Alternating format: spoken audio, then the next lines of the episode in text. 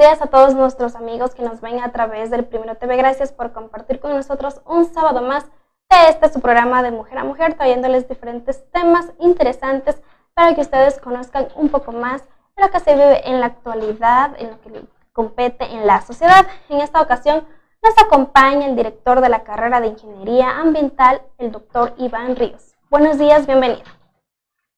Gracias, buenos días con todas y con todos. Para nosotros un gusto siempre poder compartir eh, estas experiencias, poder compartir alguna información que nos sirva de ayuda para reflexionar sobre los temas ambientales. Un saludo afectuoso, un saludo fraterno de la Universidad Nacional de Chimborazo, particularmente de la Facultad de Ingeniería y de la carrera de Ingeniería Ambiental. También nos acompaña un estudiante quien representa a nivel nacional también de, las de lo que compete a la carrera de Ingeniería Ambiental. Buenos días, bienvenido. Eh, buenos días, primeramente muchas gracias por la invitación. Eh, me parece muy correcto que se abran espacios como estos para hablar de temas de tan importancia, porque generalmente temas como el cambio climático no se los ve mucho, eh, simplemente se topan otros temas y tal vez es un tema que no, pues, no le importa a muchas personas porque no entienden la importancia de este eh, día tras día. Así es, y vamos a conocer un poco más sobre este tema del cambio climático, cómo ha venido surgiendo, cuáles son sus causas, los efectos que en un futuro puede afectar a la sociedad. En este caso vamos a escuchar la siguiente nota, que es el cambio climático y cómo afecta al Ecuador. Escuchemos. ¿Qué es el cambio climático? El cambio climático es un reto global que no tiene fronteras y que para combatirlo requiere del trabajo coordinado por parte de todos los países. Existe un gran desconocimiento de lo que es el cambio climático en realidad, bien por exceso de información inexactitud en las fuentes o por desinformación interesada, lo que da origen a una serie de falsos mitos sobre el cambio climático. En primer lugar, es necesario aclarar dos conceptos que si bien están estrechamente relacionados, con frecuencia se toman de manera errónea como sinónimos, el cambio climático y el calentamiento global. Existe una importante diferencia, y es que el calentamiento global es la causa del cambio climático, es decir, el aumento de la temperatura del planeta provocado por las emisiones a la atmósfera de gases de efecto invernadero derivadas de la actividad del ser humano. Están provocando variaciones en el clima que de manera natural no se producirían. La Tierra ya se ha calentado y enfriado en otras ocasiones de forma natural, pero lo cierto es que estos ciclos siempre habían sido mucho más lentos, necesitando millones de años, mientras que ahora y como consecuencia de la actividad humana, estamos alcanzando niveles que en otras épocas trajeron consigo extinciones en apenas 200 años. El invernadero es un proceso natural que permite a la Tierra mantener las condiciones necesarias para albergar vida. La atmósfera retiene parte del calor del Sol sin el efecto invernadero, la temperatura media del planeta sería de 18 grados bajo cero. La atmósfera está compuesta por diversos gases que en la proporción adecuada cumplen su cometido. El problema está cuando las actividades del ser humano aumentan la emisión de gases de efecto invernadero a la atmósfera y ésta retiene más calor del necesario, provocando que la temperatura media del planeta aumente y se produzca lo que popularmente llamamos calentamiento global vive Ecuador en pleno cambio climático. El término cambio climático está ligado al incremento de los gases de efecto invernadero, un siglo y medio de industrialización mundial, excesivo consumo de combustibles fósiles, la tala de árboles y ciertos métodos de cultivos calientan el planeta. Los gases de efecto invernadero se vienen generando cada vez más a raíz de la revolución industrial a través de la energía del petróleo, carbón. Esto genera más gases y el calentamiento global. Así lo resaltó la Subsecretaría de Cambio Climático del Ministerio del Ambiente de Ecuador, María Victoria Chiriboga, que llama la atención de la actividad humana en el planeta que acelera el proceso de calentamiento. El calentamiento climático es generado por los países desarrollados, quienes son los mayores emisores de gases de efecto invernadero, como Estados Unidos, China, India y países en desarrollo como Brasil y México. Ecuador solo genera el 0.15% de emisiones de gases de efecto invernadero a nivel global.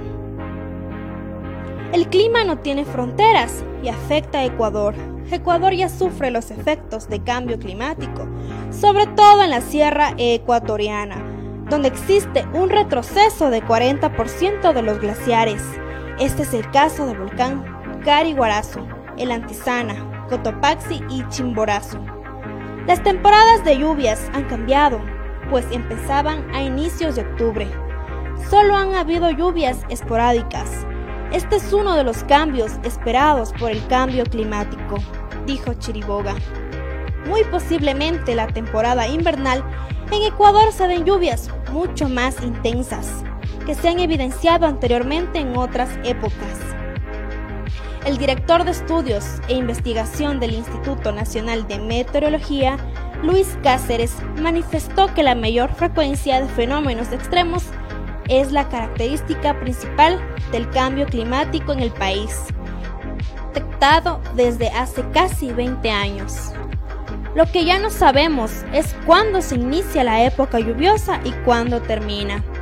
El mayor impacto climático recae a los agricultores, ya que no tienen conocimiento ni capacitación para afrontarlo, apuntó Cáceres. El experto meteorológico aclaró que en el país solo existen dos estaciones, la época de sequía e invernal, debido a que no hay variaciones considerables de temperatura, pero sí de precipitaciones.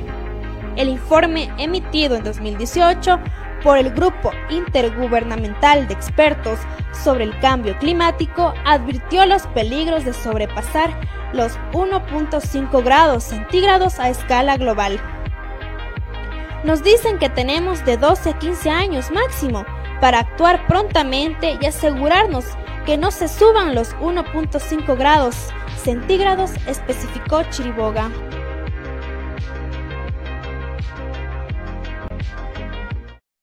Después de conocer un poco más qué tiene que ver el cambio climático, a continuación el ingeniero Iván Ríos nos va a explicar un poco más cuáles son las causas de lo que se da el cambio climático. En realidad muy interesante lo que nos acaban de, comentar.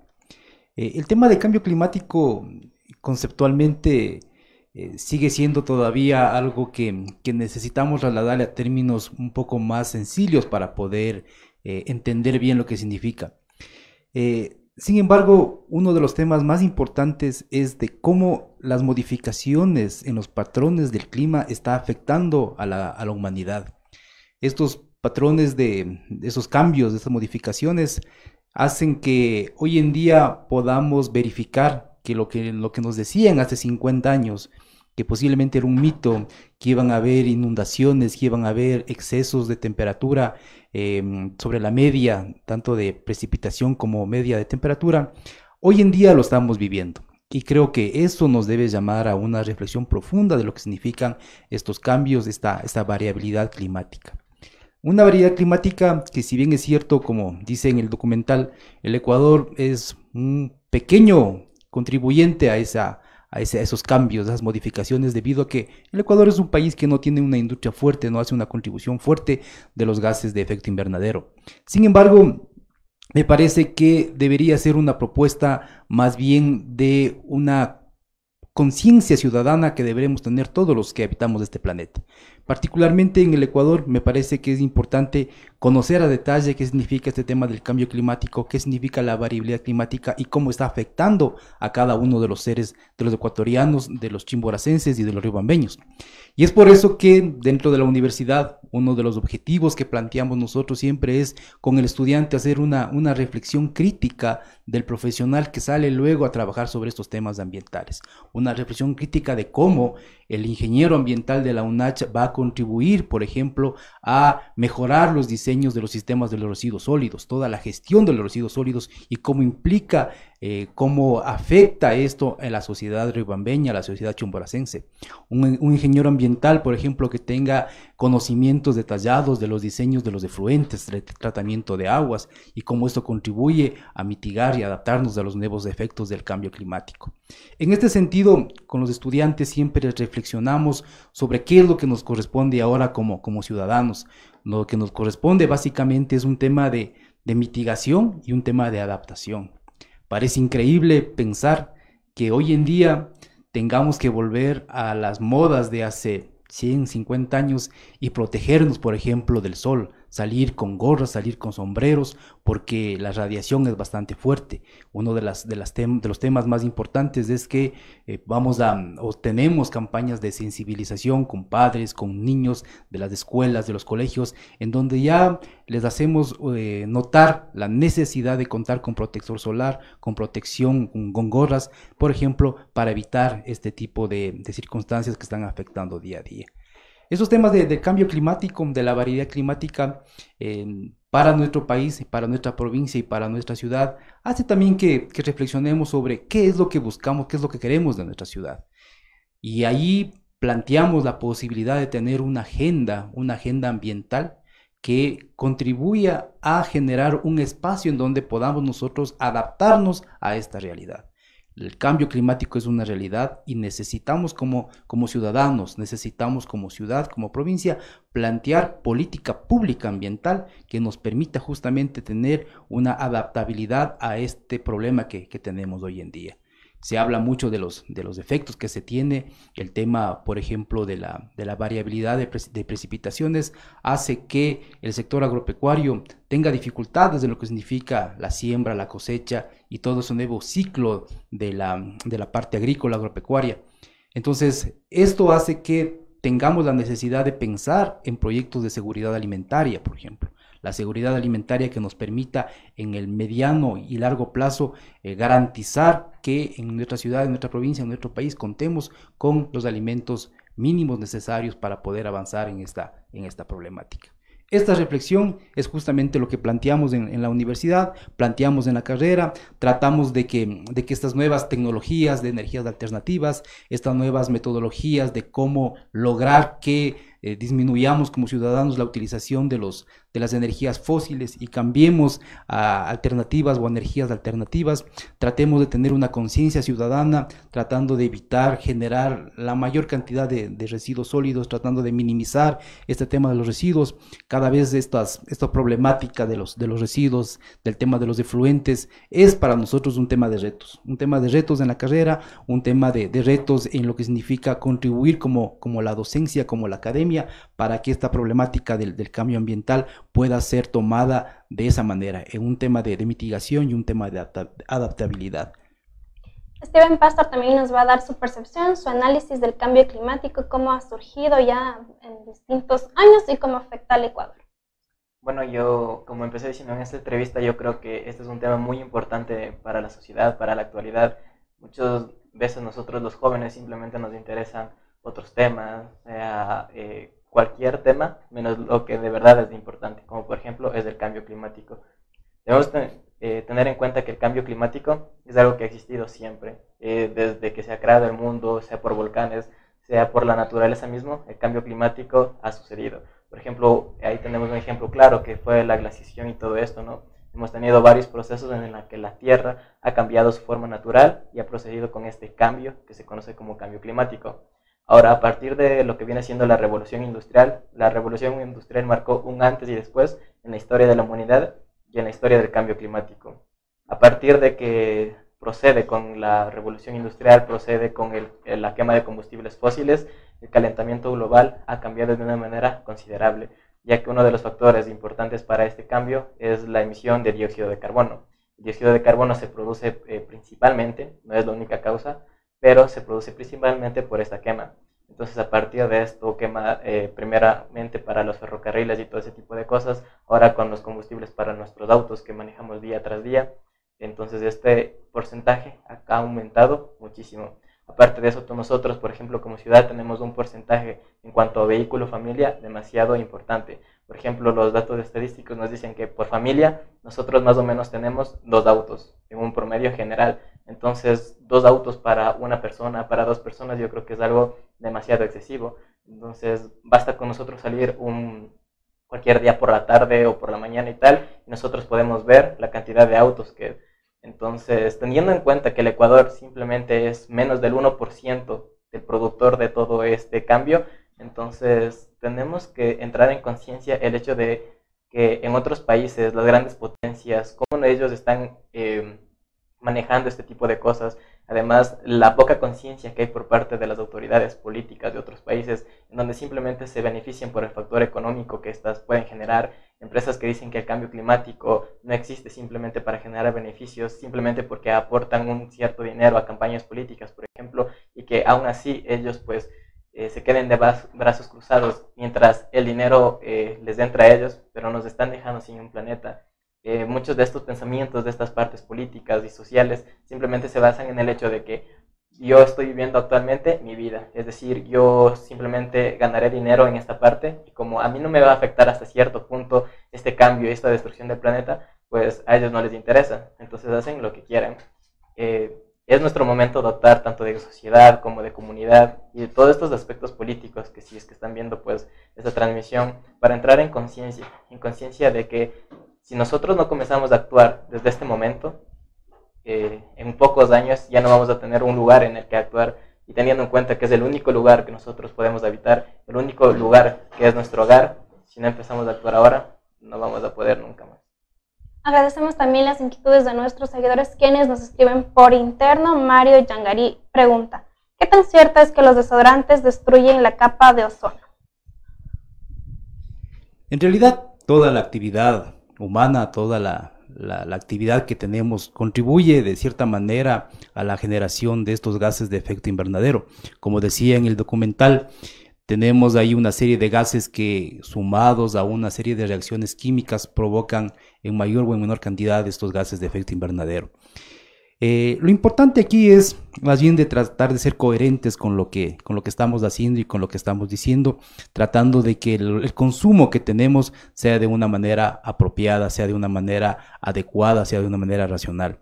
A veces es, es difícil dejar de hacer las cosas porque también son necesidades. Lo importante es que lo que hagamos nosotros tenga un destino final y ese destino final seamos también corresponsables con lo que hacemos. Este tema de los desechos, el tema de los desodorantes, tenemos que tener una seguridad, una certeza de cómo van a ser eliminados finalmente. Y esa eliminación final tiene que contribuir lógicamente a disminuir estos efectos de los gases de efecto invernadero y sobre todo a que el clima, el tema del ambiente sea manejado de una forma más racional y más técnica. En cuanto a los recursos naturales, ¿cómo afecta también el cambio climático en su destrucción con el tiempo? El tema de los recursos naturales es un tema que, cada vez va, va, tomando fuerza en cuanto a la posibilidad de tener un ordenamiento de los recursos naturales. Eh, justamente nosotros en la carrera estamos haciendo una investigación sobre el tema del uso de suelo. Tenemos ya unos primeros resultados de la investigación. Este uso de suelo eh, prácticamente y particularmente sobre el tema de páramos a nivel nacional. Y este, este tema de, uso del suelo permite que podamos eh, también conocer cómo el cambio del uso del suelo en los últimos años también ha ido generando una serie de dificultades. El tema de la, de la migración, por ejemplo, de la migración de la, de la parte de la zona rural a la zona urbana, hace que cada vez la zona urbana tenga más presiones, como ya se dijo hace un momento, cada vez el tema de la movilidad debido al exceso de, de personas que viven en espacios territoriales pequeños hace que contribuyamos de una manera más rápida a la generación de estos gases por combustión fósil y eso aumenta los gases de efecto invernadero. Lo importante sería más bien tener esta información y tratar de plantear una propuesta en donde encontremos un equilibrio entre lo urbano y lo rural. Que la parte rural también tenga las consideraciones, tenga la misma aportación, tenga la misma importancia y que podamos encontrar un, punto de equilibrio en donde la parte rural pueda abastecer a la parte urbana y la parte urbana pueda ayudar y pueda apoyar a que se den planes de manejo, planes de sostenibilidad, de sustentabilidad a las zonas eh, rurales. Eh, acordémonos que desde la zona rural tenemos nosotros todo lo que significa fuentes hídricas, tenemos todo lo que significa el tema de generación de, productos y tenemos que ser coherentes realmente con lo que, con lo que está pasando. Estos cambios, estos temas de variabilidad de, precipitación y de clima hace que cada vez la, zona rural sea la más afectada y eso genera migraciones hacia las zonas urbanas y hacia las zonas en donde existe la posibilidad de, de sobrevivencia, por así decirlo, ¿no? Agradecemos también la inquietud de Julio Berrones. ¿Qué pasaría con el mundo si se derritieran los polos del planeta? ¿Nos puede responder Steve? Claro. Eh, Julio, déjame decirte que eso es un tema bastante importante y uno de los puntos fuertes del cambio climático y del calentamiento global. Eh, si bien es cierto que el calentamiento global y el efecto invernadero no es lo mismo, estos dos afectan de cierta manera al punto que tú estás tocando una vez que los polos se comiencen a derretir y todos los glaciares comiencen a derretirse, van a producirse muchos aspectos. El primer aspecto importante sería la inundación. Eh, teniendo en cuenta que cada año el nivel del mar va aumentando, específicamente por lo que tú acabas de preguntar, eh, más o menos está estimado que para eso de 20 años, gran parte de la población costera del mundo, no, sé, no es simplemente una parte del mundo general, sino la gran parte costera del mundo va a quedar inundada. Entonces eso no afectaría simplemente a la parte social, afectaría tanto a la vivienda, todas esas personas que viven en la, parte, en la parte costera se quedarán sin vivienda, se quedarán sin trabajo, todo lo que viene siendo pues la parte turística, económica, social y cultural de todo el mundo cambiaría de una manera muy drástica, porque toda esta población primero tendría un lugar que moverse, un lugar a donde vivir, es decir, la traslación de esta sociedad, de este pueblo, de estas ciudades grandes que seguramente suceda, tendrán que buscar un lugar, entonces la sobrepoblación es una parte que nos está afectando. Y aparte de eso, que todo eso comience a aglomerarse en un solo lugar, va a afectar tanto. Esto es como, como un dominó. O sea, tú tiras una, una ficha y todas estas fichas van a comenzar a caer. Por ejemplo, esa parte. De ahí, por ejemplo, va a llegar el punto en donde la comida, la comida en todo este sector de aglomeración va a comenzar a escasear porque no va a haber comida suficiente como para eh, abastecer a todo el mundo. El terreno en general del mundo, y con terreno me refiero al espacio físico en donde tú puedes vivir o no, entonces todo eso se va a ir reduciendo. Aparte de eso, plantaciones, todo eso eh, va a afectar de una manera muy, muy eh, devastadora al mundo.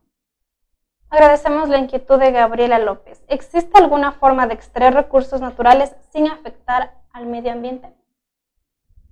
Eh, pues eh, sí existe lo que nosotros conocemos como energía limpia o energía amigable como el ambiente. Toda esta energía ha estado ahí para nosotros desde siempre. El problema es la industrialización en el mundo. La industrialización, si bien es cierto, nos ha ayudado como sociedad e históricamente para avanzar como humanidad, como aspecto científico y como desarrollo humanitario, pues, eh, como avances tecnológicos y tal, nos ha ayudado. Pero el problema es que ahora como está la parte económica de promedio, eh, ya no se toma en cuenta tanto este aspecto que es la energía limpia. La energía limpia nosotros tenemos todos los recursos naturales eh, que nos brinda, es decir, tenemos tanto aire, agua, suelo, eh, tenemos energía termodinámica, termonuclear, por ejemplo, tenemos todo lo que podemos usar, las fuentes eólicas, todos los recursos, todos los aspectos biológicos, físicos que tú ves a diario, simplemente con tú salir a la puerta de tu casa y que te dé el aire en la cara,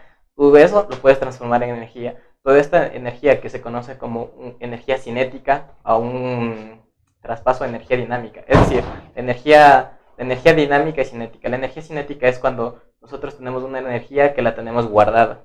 Y esta pasa a ser dinámica cuando tú utilizas esta energía para hacer algo. Es decir, nuestro mundo, nosotros tenemos toda esta energía en el mundo pero depende de nosotros saber desarrollarla o no. Entonces tenemos los recursos a mano, pero depende de nosotros como sociedad, depende de nosotros como por ejemplo estudiantes, tratar la manera de coger estas cosas, tratar de coger estos proyectos, tratar de coger estas nuevas alternativas y desarrollarlas y demostrar al mundo que no simplemente la industrialización y la quema de fósiles es lo que sirve, sino también los recursos que nos está dando la naturaleza y aparte de eso, eh, ser amigables con el ambiente, es decir, cuidando y aparte de eso, desarrollándonos como sociedad. Agradecemos a a Steven también por su explicación. No se olviden recordarles también a nuestros seguidores que nos pueden escuchar a través de Spotify. Nos encuentran en podcast ubicando, eh, digitalizando el nombre del programa de Mujer a Mujer. Agradecemos a Andrés Salto. El excesivo consumo de plástico también afecta al ambiente. ¿Existe algún mecanismo para eliminar tanto plástico? En realidad, como acabamos de, mencionar, todo, toda, toda actividad que, que realiza el hombre está ahora afectando directamente a estos temas de, cambio climático, variedad climática. La, idea justamente a través de las universidades, a través de la academia, es de encontrar primero una alternativa para degradar rápidamente el plástico que, que tenemos hoy en día, que realmente nos está inundando eh, este tema del plástico, y tratar de generar alternativas como primero la disminución de la utilización del plástico. Nosotros en la, en la universidad, en la carrera de Ingeniería Ambiental, hemos desarrollado algunas campañas en donde solicitamos y pedimos, por ejemplo, en los mercados, la menor utilización del plástico de manera de que la persona que vaya a hacer, por ejemplo, las compras en el mercado lleve una, una única funda plástica y ahí pueda eh, realizar las compras o en el supermercado, por ejemplo, evitar de que pongamos los productos en dos, tres fundas plásticas tratando de minimizar. Y uno de los, de los temas, de los retos importantes que tenemos es justamente tratar de encontrar una, una tecnología, una metodología para tratar de, degradar y tratar de minimizar estos efectos que, genera el plástico. El plástico para nosotros en los temas de los diseños de rellenos sanitarios, en los temas de, de los botaderos a cielo abierto, sigue siendo un tema importante a considerar, sigue siendo importante a tratar, sigue siendo un tema importante a estudiar, a investigar y eso es lo que justamente estamos desarrollando ahora como universidad y como carrera, algunas propuestas de investigación sobre cómo tratar de solucionar esta problemática que tenemos. Cintia Garza nos comenta, las ciudades más contaminadas tienen salvación, aunque su calidad de aire actualmente esté en muy mal estado. Eh, pues, Cintia, muchas gracias por tu pregunta. La verdad es que sí. Nosotros todavía estamos a tiempo de mejorar nuestra calidad de vida, de mejorar nuestra sociedad y de mejorar nuestro futuro. Si bien es cierto que estos cambios son muchos de ellos irreversibles, como por ejemplo un producto de esto es la extinción de muchos animales, eh, no lo vamos a poder recuperar, pero sí podemos actuar para un futuro. Las ciudades grandes, como tú dices, eh, pues son las que tienen procesos industriales más fuertes, pero a su vez, como tienen procesos industriales más fuertes o más avanzados, también tienen la tecnología necesaria y suficiente como para poder desarrollar, como bien tocamos en el punto anterior, tecnología limpia, tecnología y desarrollo de, de ciertos aspectos que nos permitan desarrollarnos científicamente, cultural, social y económicamente, que son los aspectos que debemos tomar en cuenta para el desarrollo sustentable y sostenible. Em, pero depende de las industrias, depende de nosotros como por ejemplo jóvenes que somos, eh, alzar la voz, simplemente dar a conocer estos puntos de vista. Estos espacios son muy buenos para nosotros darnos a conocer, para dar a conocer la temática, para dar a conocer que podemos nosotros actuar, que estamos justo en el momento adecuado para poder actuar, para poder desarrollarnos y para poder exigir y pedir al mundo que no simplemente se esté haciendo lo que se ha venido haciendo, que es destruir el mundo sin cierto, eh, sin cierta precaución y sin cierto control. Como nosotros vamos a ser el futuro, como seguramente la mayoría de personas que están viendo esto, vamos a ser el futuro de la humanidad, el futuro de nuestra sociedad. Si nosotros ya estamos, sabemos lo que estamos ocasionando y lo que podemos ocasionar, también nosotros podemos saber lo que podemos eh, mitigar o lo que podemos llegar a desarrollar para evitar estas cosas. Eh, yo les invito a estas personas que tienen compañeros o que tienen familiares o que simplemente conocen empresas que se desarrollan en un ámbito industrial fuerte o en otros países o en ciudades grandes, que les que hacen la voz y que simplemente conversen con ellos y digan, ¿por qué si cambias este proceso de A a B y simplemente con eso vas a ayudar a muchos miles de personas y animales y al ambiente? ¿Por qué no hacerlo? Gracias, Steven, por tu explicación detallada también a nuestros seguidores por compartir sus inquietudes y preguntas. Vamos a escuchar también y observar cuáles son las consecuencias del cambio climático, efectos a nivel global, el 2019. Escuchemos.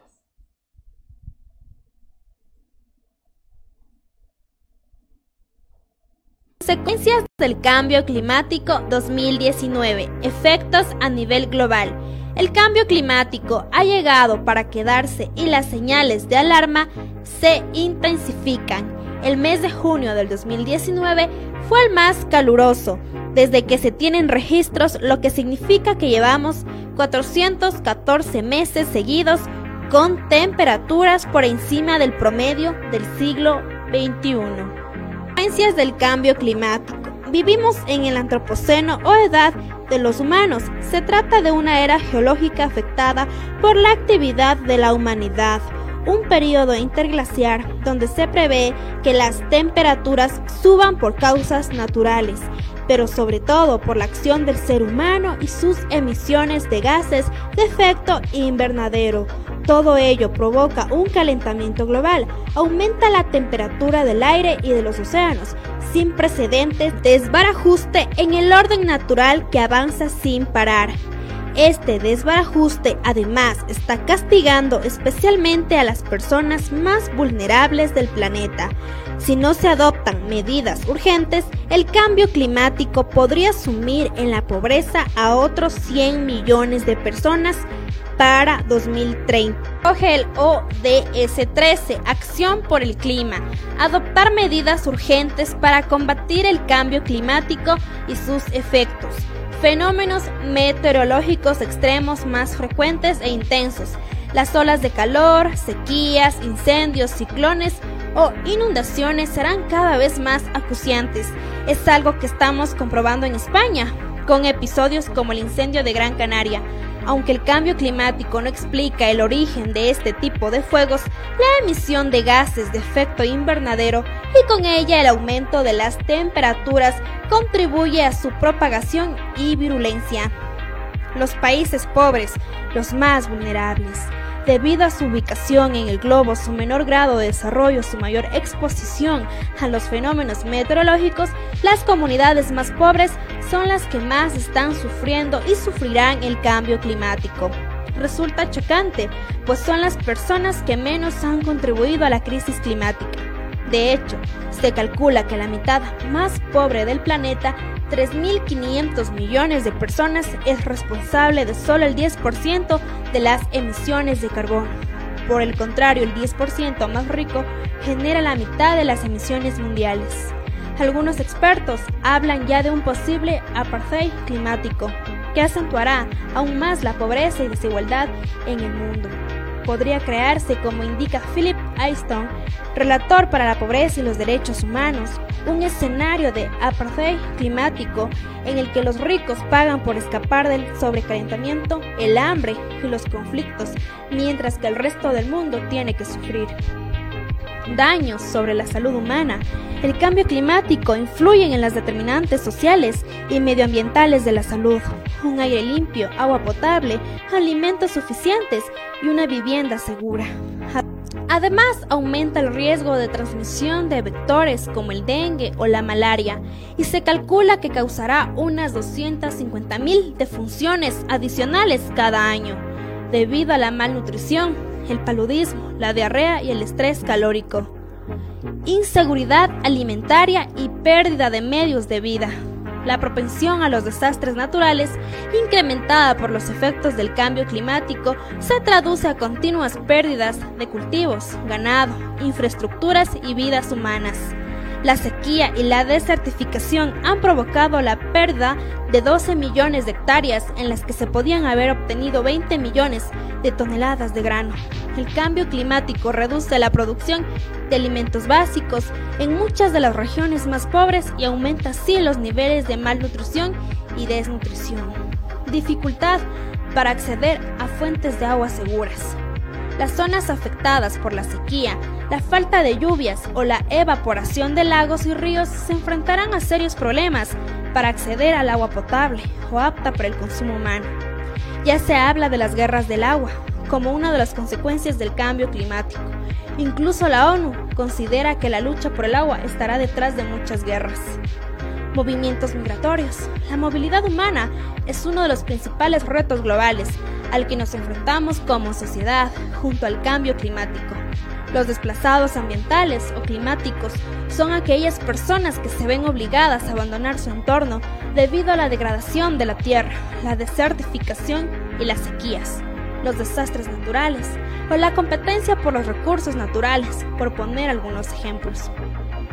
Recursos naturales y energía, la deforestación y desaparición de ecosistemas, la pérdida de recursos marino-costeros y el agotamiento de recursos naturales son algunos de los impactos del cambio climático sobre el planeta. La quema de combustibles fósiles y su alto contenido en el carbono produce grandes cantidades de gases de efecto invernadero. Las energías renovables se hacen cada vez más necesarias para reducir su impacto.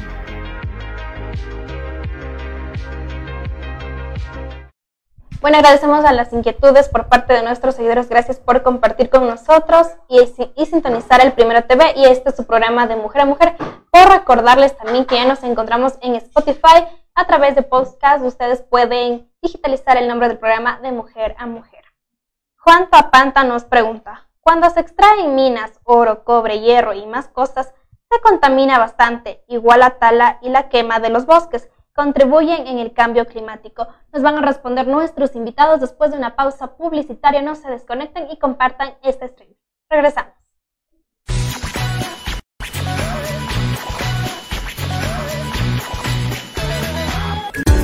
Tienes un negocio, proyecto o idea y deseas vender más y tener mayor clientela, es muy simple con GE Publicidad.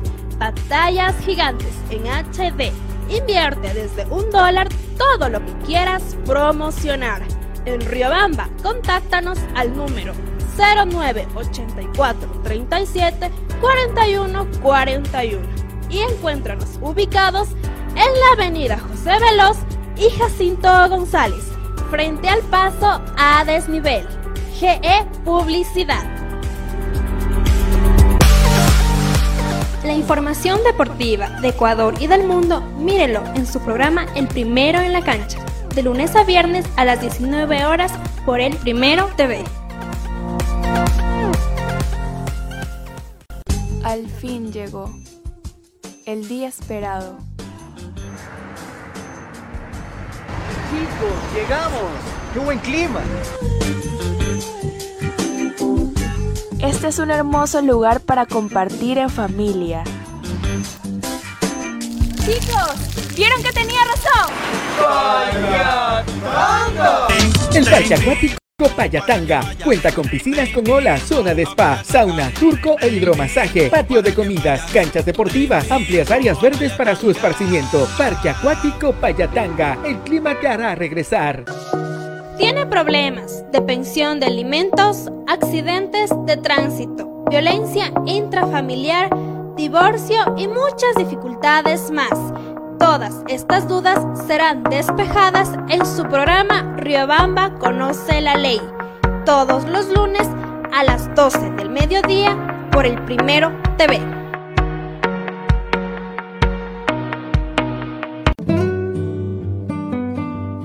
Romel Hotel te espera en el centro de Riobamba. Combinamos una casona colonial de principios de siglo con un nuevo edificio, lleno de todas las comodidades para el huésped moderno. Habitaciones desde 10 dólares, baño privado, televisión por cable, internet de alta velocidad, cafetería, restaurante y amplio parqueadero son algunas de las características que nos convierten en tu hotel preferido. Porque aquí no eres un huésped, eres parte de la familia. Roma el Hotel, tu hotel en el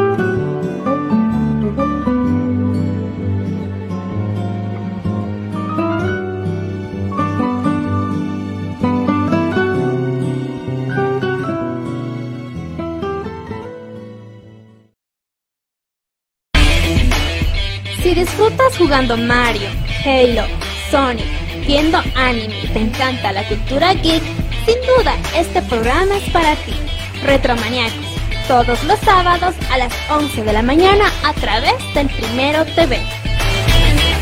Mesa Agropecuaria por Chimborazo. Trabaja por el bienestar de los agricultores de la provincia. Ofrece servicios de asesoría para vender los productos que se cosechan en el campo para la ciudad. Se enseña a cultivar de mejor manera utilizando abonos orgánicos. Con la mesa agropecuaria por Chimborazo aprenderán a hacer sus abonos, fertilizantes orgánicos como biol, humus, compost. Asesoría para formar asociaciones cooperativas agrícolas Asesoramos la realización de ferias, exposiciones, talleres, seminarios agropecuarios. Asesoramos para la construcción de viveros e invernaderos. Capacitación para fomentar turismo comunitario. Ubíquenos en las calles Carabobo y Guayaquil esquina. Edificio Semoplaf, segundo piso, Riobamba, Ecuador. Teléfonos 09 86 39 68 20 o al 09 87 67 33 70 y al 09 90 47 95 38. Nos pueden ubicar en Facebook como Mesa Agropecuaria por Chimborazo, juntos por la integración del campo y la ciudad. Acontecimientos del destino, accidentes de tránsito, violencia, inseguridad, muerte y más noticias en el programa Primero al Rojo Vivo todos los lunes a las 19 horas en el Primero TV. Una taza de café caliente, una tarde lluviosa y el aroma de los manjares ecuatorianos combinan tertulia, historia y colores de la ciudad. Aquí tu vida adquiere magia Rommel Café, Olmedo 2722 y Pichincha, Riobamba, Ecuador. Opinión, debate y más tendrá en su programa Usted Primero Opina, con especialistas y líderes de opinión del país y el mundo. No se lo pierda, de lunes a viernes a las 19 horas 30 a través del Primero TV. Sucesos inexplicables, hechos reales que te helarán la sangre, información que no te dejará dormir. No te pierdas los miércoles de misterio a las 20 horas, solo por el Primero TV. Notas virales, lo más destacado del internet, memes que te darán risa en Yo Primero TV todos los jueves a las 18 horas por el Primero TV.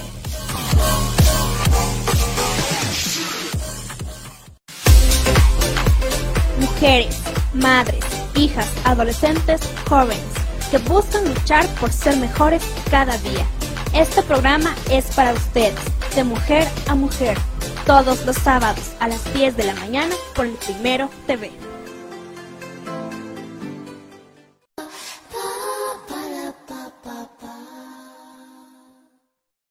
Regresamos con más información gracias a nuestros seguidores por compartir con nosotros en este su programa de Mujer a Mujer que se tratan temas realmente interesantes de actualidad y de lo que compete en la sociedad. Cuando se extrae en minas oro, cobre, hierro y más cosas, se contamina bastante. Igual la tala y, y la quema de los bosques contribuyen en el cambio climático. Nos pregunta y nos comenta de igual manera Juan Toapanta. Ingeniero. Sí, el tema, en realidad, el tema de la explotación minera es un tema que, está ahora despertando bastante interés.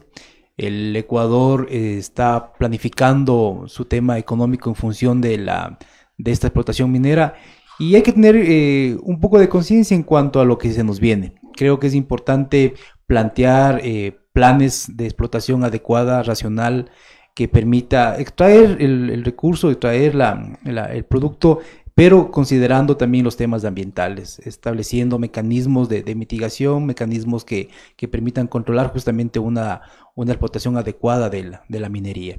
En cuanto al tema de, del cambio de uso del suelo, el cambio a la, a la quema de bosques, eh, lógicamente esta es una preocupación. Tenemos hoy en día una serie de, efectos del cambio climático que hace que se tengan incendios a, gran magnitud, a gran escala, y eso lo que incide o lo que plantea es más bien una propuesta ciudadana, una propuesta de, de organización, de establecer cómo los ciudadanos protegemos justamente estas pequeñas áreas, bosques, escenarios en donde realmente ayudan y contribuyen a mejorar la calidad del aire y hace que se plantee una, una, propuesta participativa en ese sentido, una propuesta de corresponsabilidad como ciudadano, estableciendo mecanismos para evitar justamente una, un incendio, un incendio provocado o un incendio debido a estos efectos de calentamiento global, o tratar de establecer mecanismos para evitar la tala indiscriminada a través de una propuesta más sólida del uso del suelo, del cambio de suelo.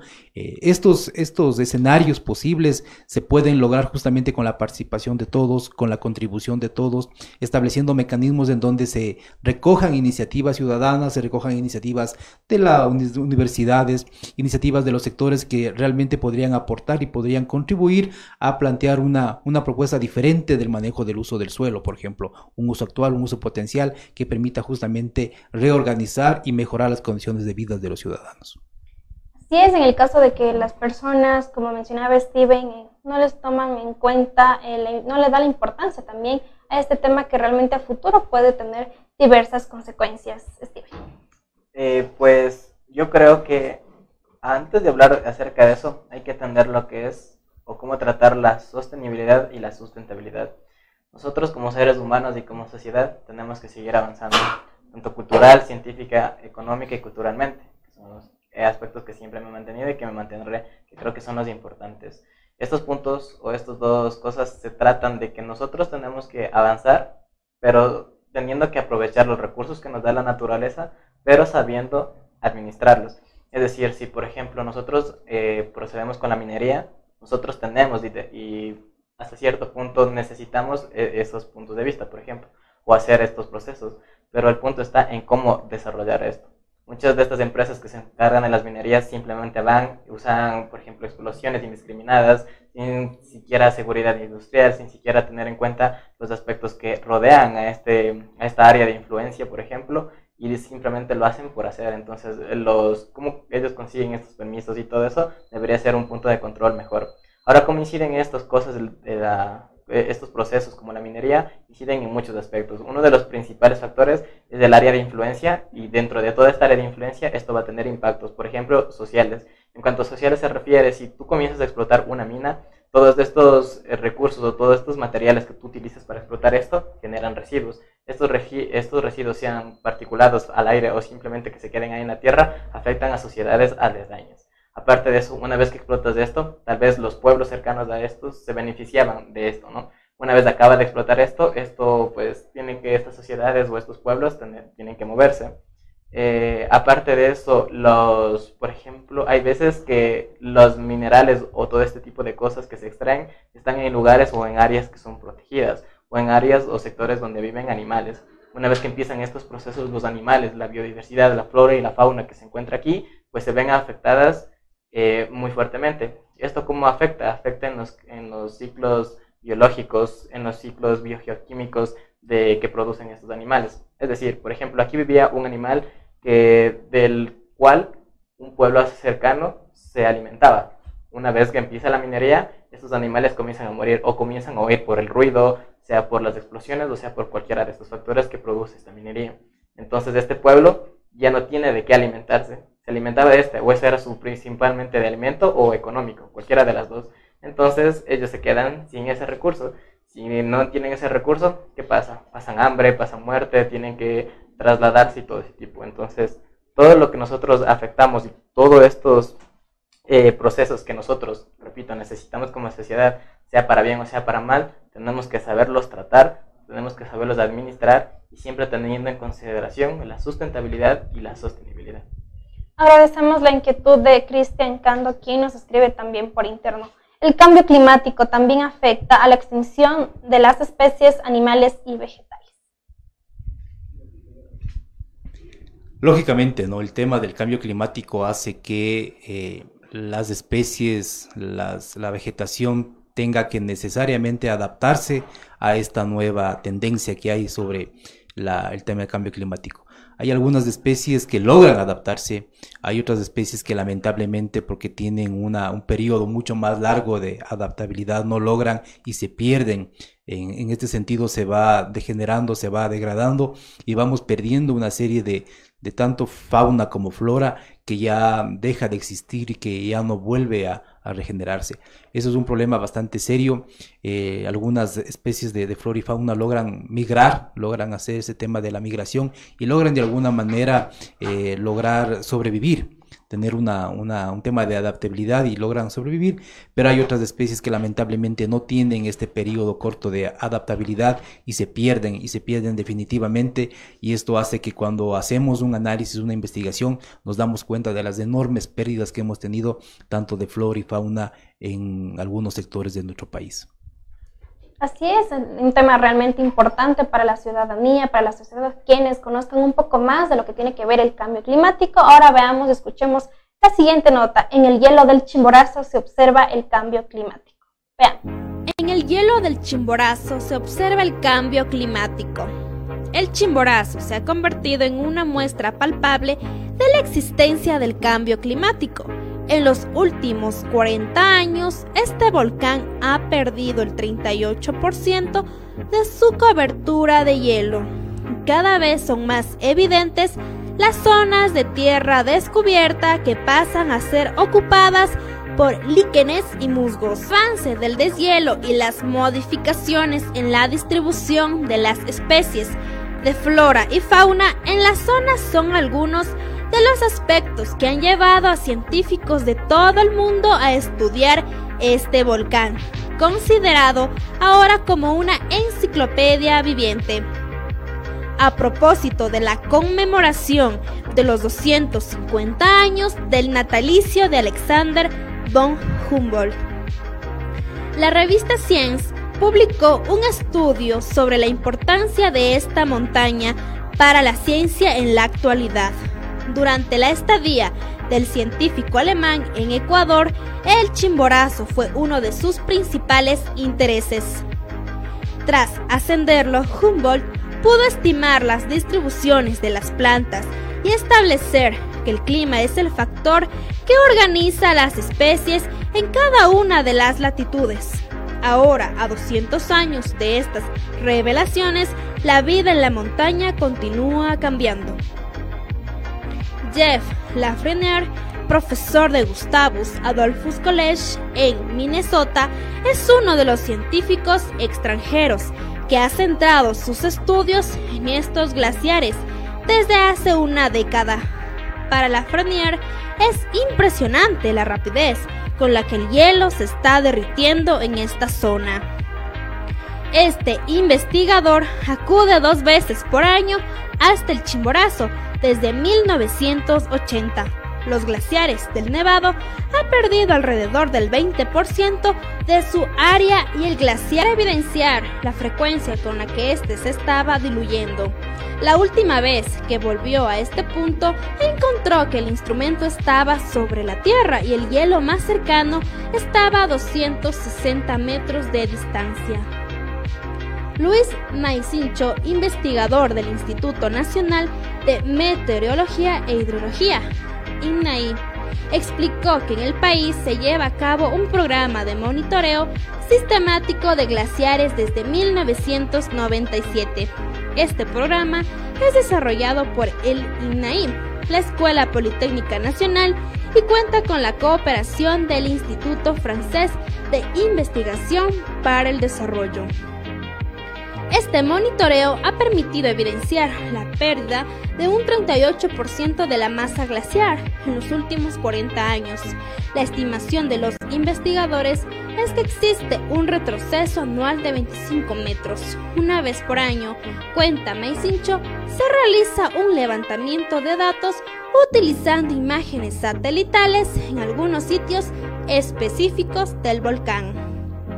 El último inventario completo del Chimborazo se realizó en el 2011 y reveló que existen 9.4 kilómetros de cobertura glaciar. El próximo año se tiene previsto realizar un nuevo estudio general. Una de las principales preocupaciones es la disminución del recurso hídrico el derretimiento de los glaciares permite tener un caudal mínimo en los ríos que nacen del Chimborazo. Al tener menos glaciares, el agua disponible también se reduce. Diego Cisneros Heredia, director del Museo de Zoología de la Universidad San Francisco de Quito, explica que esto es un problema crítico, ya que el agua no puede ser reemplazada y esto también repercute en los cultivos de alimentos. La distribución de las plantas es otro tema que preocupa.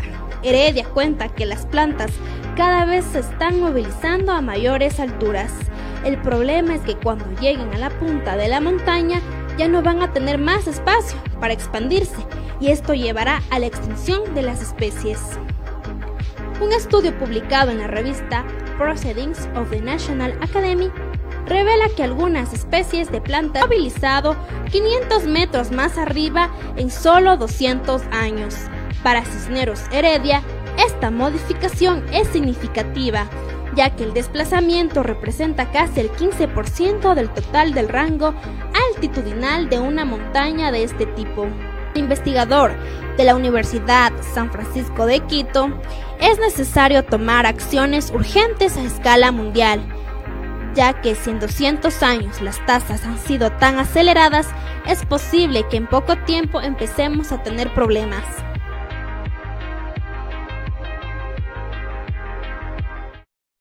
Bueno, también eh, Steven nos va a dar un poco más de explicación sobre la pregunta de Cristian Cando. El cambio climático también afecta a la extinción de las especies animales y vegetales.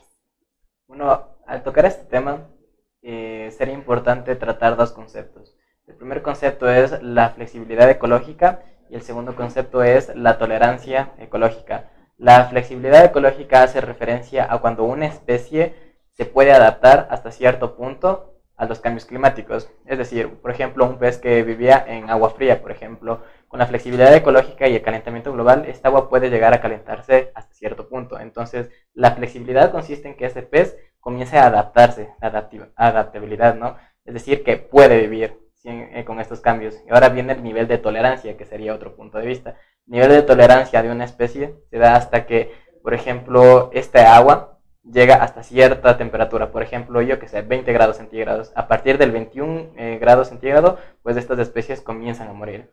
El problema de esto, el problema se da en que no todas las especies y en su mayoría no pueden hacer esto.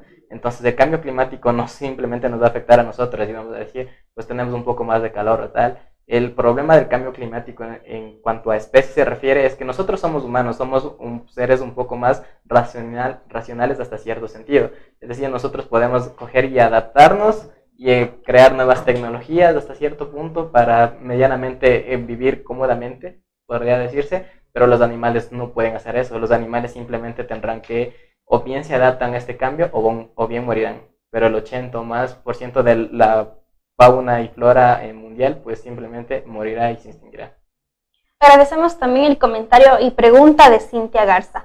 ¿Qué pasa con los países tercermundistas más contaminados y qué tanto su gobierno como su gente no aporten o no den seguimiento a cuidar el medio ambiente? Muchas veces el gobierno no da seguimiento a cuidar el ambiente y siguen construyendo y, construyendo y contaminando. ¿Qué podemos hacer si aunque hacemos la voz y no hay ayuda por parte del gobierno? Estos temas me parece que son como, como en tres niveles, ¿no? Un nivel mundial, eh, un nivel mundial en donde existen espacios en donde los gobiernos de las grandes potencias y de las pequeñas potencias se reúnen para encontrar acuerdos mínimos referentes a estos temas ambientales y particularmente a los temas de, cambio climático. Eh, hay un siguiente nivel eh, que es un nivel de país y un nivel y un tercer nivel que es un nivel local, un nivel que, que nos compromete más bien a nosotros como ciudadanos. Si bien es cierto en los niveles globales, en los niveles generales, nosotros como país no tenemos una incidencia mayor y tampoco somos quienes contribuimos de mayor, de, mayor manera al tema de la contaminación o al tema del cambio climático. Sin embargo, me parece a mí importante reflexionar sobre qué es lo que queremos nosotros para nuestro espacio, para nuestro territorio, para nuestras ciudades. Y creo que ese sería un punto más bien a discutir no pensar en cómo vamos a cambiar el tema, tema global, sino más bien cómo generamos un espacio, una ciudad que sea adaptable, que, venga a plantear soluciones que nos permita vivir de una manera adecuada, cómo una ciudad eh, llega a tener los mínimos indispensables para que nosotros podamos desarrollarnos de forma adecuada, es decir, que tengamos una movilidad en donde la contaminación sea mínima, por ejemplo, esa debería ser nuestra propuesta a nivel local, a nivel de, país. Eh, sí es verdad que, no podemos hacer un cambio general de lo que significa la contaminación por el tema industrial, el Ecuador no es un país industrializado, también nosotros no contribuimos de forma grande a los temas de los gases de efecto invernadero, pero sí me parece que es un tema que podríamos plantear qué es lo que le corresponde al Ecuador, qué le corresponde a Riobamba para plantear una ciudad adecuada, una, ciudad que permita una calidad de vida alta. ¿Quién quita si al final, en el cortísimo plazo, gente de otros países comiencen a buscar ciudades sostenibles, ciudades en donde le permitan o le garanticen una calidad de vida adecuada y eso nos corresponde a nosotros. Nos corresponde a nosotros tratar de, en lo que esté en nuestras manos, apoyar para que nuestra ciudad tenga esos mínimos indispensables para generar y garantizar una calidad de vida adecuada. Steven, también coméntanos sobre el, se ve también, se observa el cambio climático en el hielo del Chimborazo. También tiene que ver el, el calentamiento global para que con los años se vaya derritiendo este glaciar. Sí.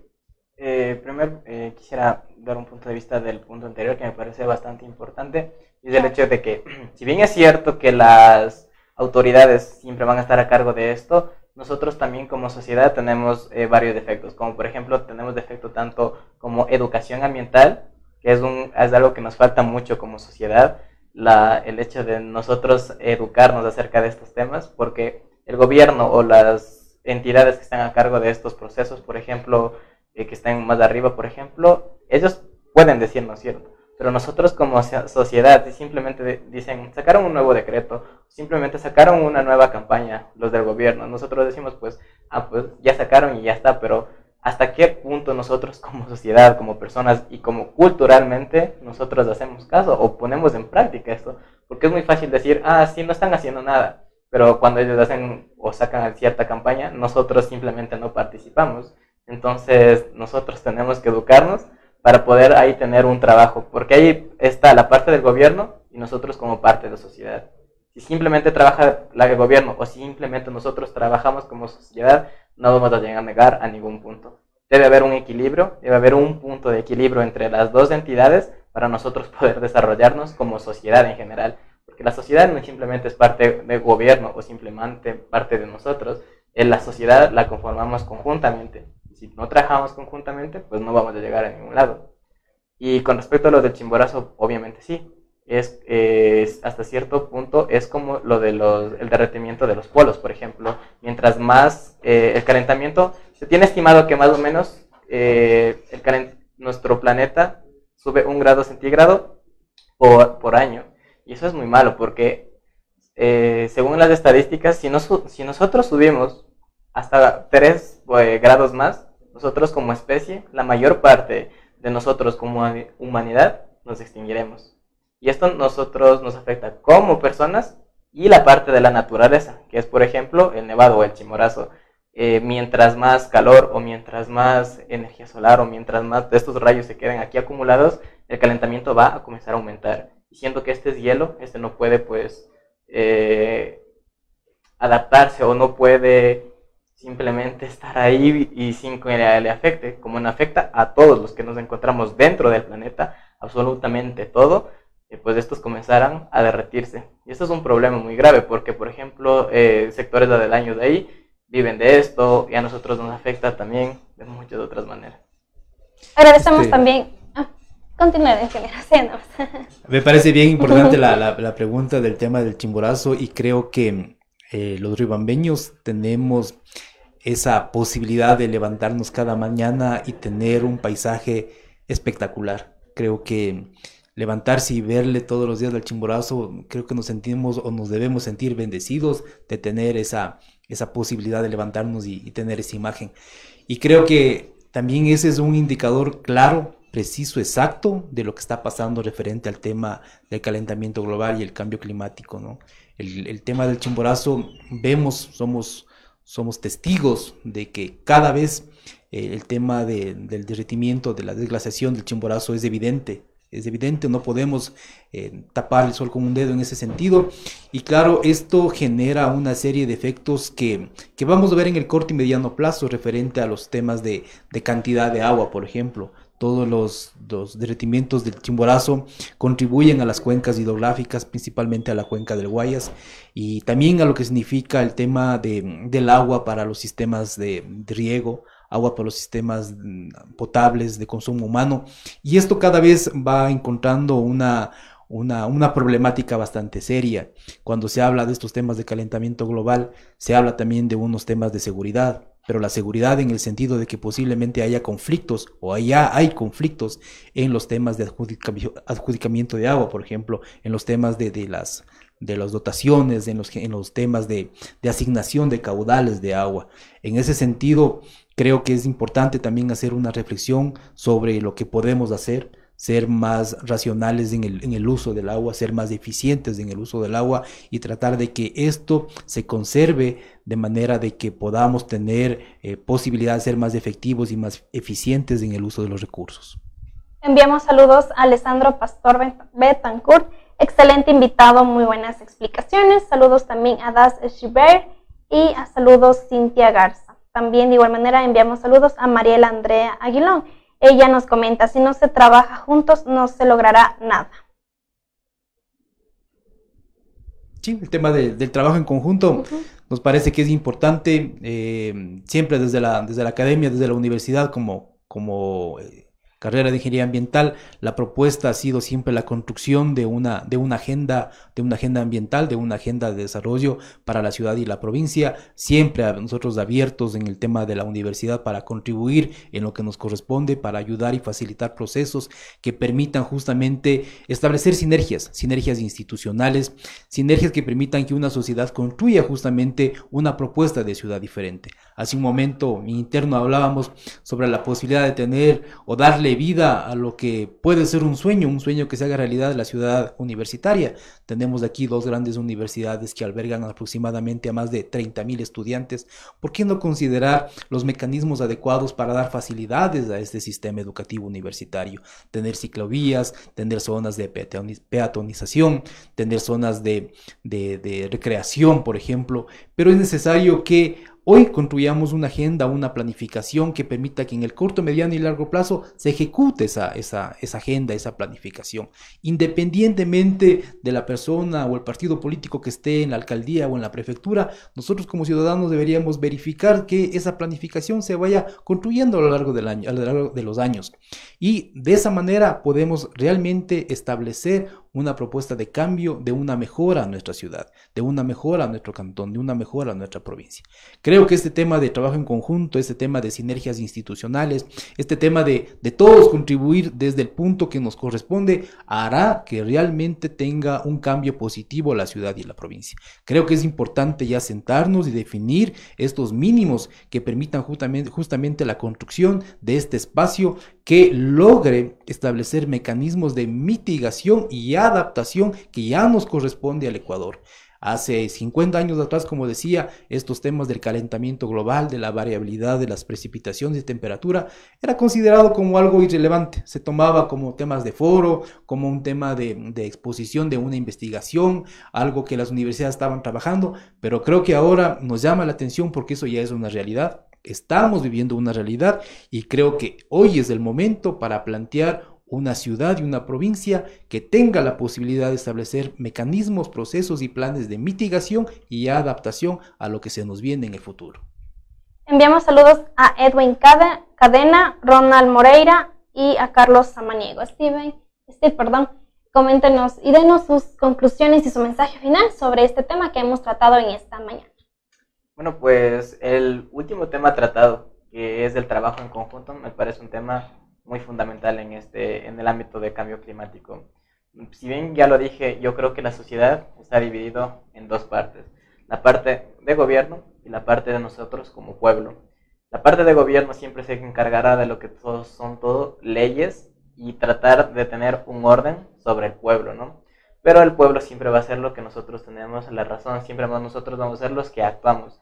Que bien es cierto, el gobierno puede poner ciertos aspectos, puede poner ciertas leyes. Si nosotros como pueblo no adaptamos de esto, no, no cogemos los puntos buenos de esto y no vemos lo bueno que se trata de hacer con estas leyes ambientales, por ejemplo, no vamos a poder desarrollarnos. El cambio climático no es algo que te no es simplemente algo que me conviene a mí, no es simplemente a alguien que le afecte algo, alguien que esté viendo esta transmisión o simplemente a alguien del gobierno. El cambio climático siempre va a ser algo que nos afecta a nosotros como sociedad, no como pueblo, no como gobierno, sino como sociedad. Si nosotros no comenzamos a actuar desde este momento, hace 20 años yo te puedo decir, ok, perfecto, el cambio climático, como bien dijo, no era algo que se conocía o no era algo que decíamos de importancia o hasta cierto punto eh, no se creía en él, pero ahora con los avances científicos, con lo que nosotros vemos día a día, con nosotros levantarnos cada día de los que formamos parte de esta ciudad y ver el Chimborazo que poco a poco tiene menos hielo, simplemente ver animales que se han extinto y todo eso,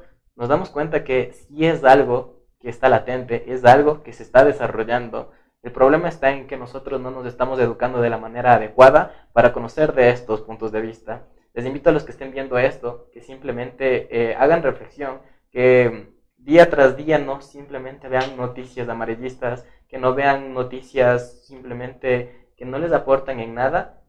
Vean noticias o edúquesen acerca de los temas de actualidad, como por ejemplo el cambio climático, para enterarse de que es algo que nos va a afectar de una manera que no se ha visto en la humanidad nunca. Es una manera o un punto que nosotros tal vez podamos extinguirnos. Es algo que matará millones, millones de personas, millones de animales, que acabará con nuestro planeta, que nuestro planeta cada vez se irá destruyendo. Que nosotros como sociedad, como pueblo, como gobierno, llegará un punto en que si nosotros no actuamos, ya no existirán esos puntos de vista, ya no existirá esto de trabajo en equipo, simplemente llegará a existir algo que se llama sobrevivencia. Y cuando nosotros llegamos y lleguemos a ese punto de simplemente sobrevivir, ya no podremos actuar.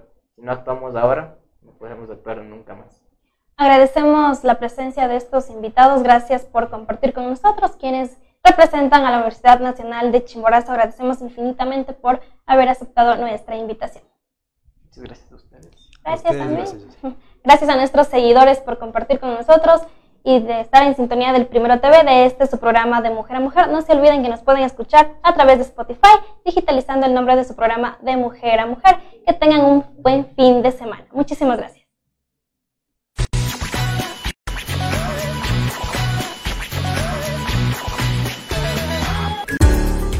Tienes un negocio, proyecto o idea y deseas vender más y tener mayor clientela, es muy simple. Con GE Publicidad, pantallas gigantes en HD. Invierte desde un dólar todo lo que quieras promocionar. En Riobamba, contáctanos al número 0984 37 41 41 y encuéntranos ubicados en la avenida José Veloz y Jacinto González, frente al paso a desnivel. GE Publicidad. La información deportiva de Ecuador y del mundo, mírelo en su programa El Primero en la Cancha, de lunes a viernes a las 19 horas por El Primero TV. Al fin llegó el día esperado. Chicos, llegamos. ¡Qué buen clima! Este es un hermoso lugar para compartir en familia. Chicos, ¿vieron que tenía razón? ¡Payatanga! El Parque Acuático Payatanga cuenta con piscinas con olas, zona de spa, sauna, turco e hidromasaje, patio de comidas, canchas deportivas, amplias áreas verdes para su esparcimiento. Parque Acuático Payatanga, el clima te hará regresar. Tiene problemas de pensión de alimentos, accidentes de tránsito, violencia intrafamiliar, divorcio y muchas dificultades más. Todas estas dudas serán despejadas en su programa Riobamba Conoce la Ley, todos los lunes a las 12 del mediodía por el Primero TV.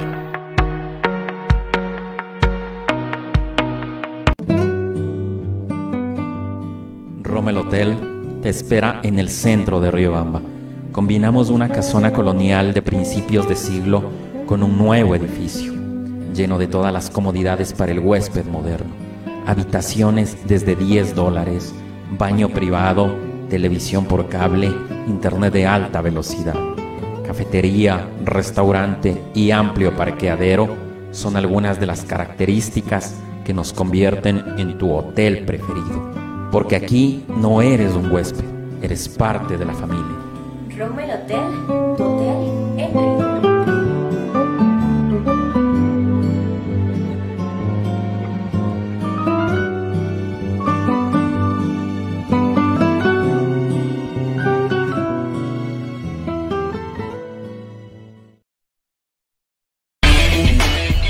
Si disfrutas jugando Mario, Halo, Sonic, viendo anime y te encanta la cultura geek, sin duda este programa es para ti.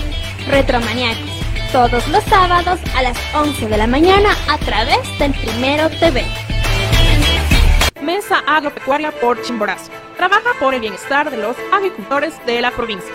Ofrece servicios de asesoría para vender los productos que se cosechan en el campo para la ciudad. Se enseña a cultivar de mejor manera utilizando abonos orgánicos. Con la mesa agropecuaria por Chimborazo aprenderán a hacer sus abonos, fertilizantes orgánicos como biol, humus, compost.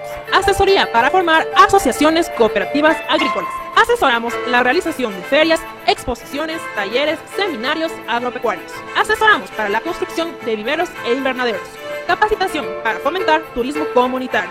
Ubíquenos en las calles Carabobo y Guayaquil esquina. Edificio Semoplaf, segundo piso, Riobamba, Ecuador. Teléfonos 09 86 39 68 20 o al 09 87 67 33 70 y al 09 90 47 95 38. Nos pueden ubicar en Facebook como Mesa Agropecuaria por Chimborazo, juntos por la integración del campo y la ciudad. Acontecimientos del destino, accidentes de tránsito, violencia, inseguridad, muerte y más noticias. En el programa Primero al Rojo Vivo, todos los lunes a las 19 horas en el Primero TV. Una taza de café caliente, una tarde lluviosa y el aroma de los manjares ecuatorianos combinan tertulia, historia y colores de la ciudad. Aquí tu vida adquiere magia. Rommel Café, Olmedo 2722 y Pichincha, Riobamba, Ecuador. opinión, debate y más tendrá en su programa Usted Primero Opina, con especialistas y líderes de opinión del país y el mundo. No se lo pierda, de lunes a viernes a las 19 horas 30 a través del Primero TV.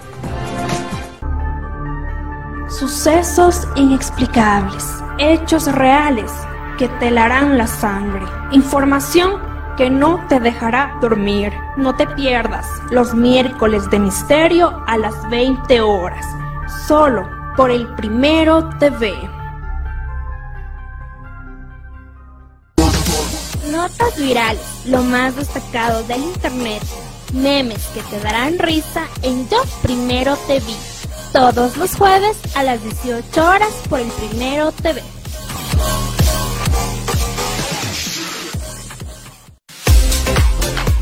Mujeres, madres, hijas, adolescentes, jóvenes que buscan luchar por ser mejores cada día. Este programa es para ustedes, de mujer a mujer, todos los sábados a las 10 de la mañana por el Primero TV.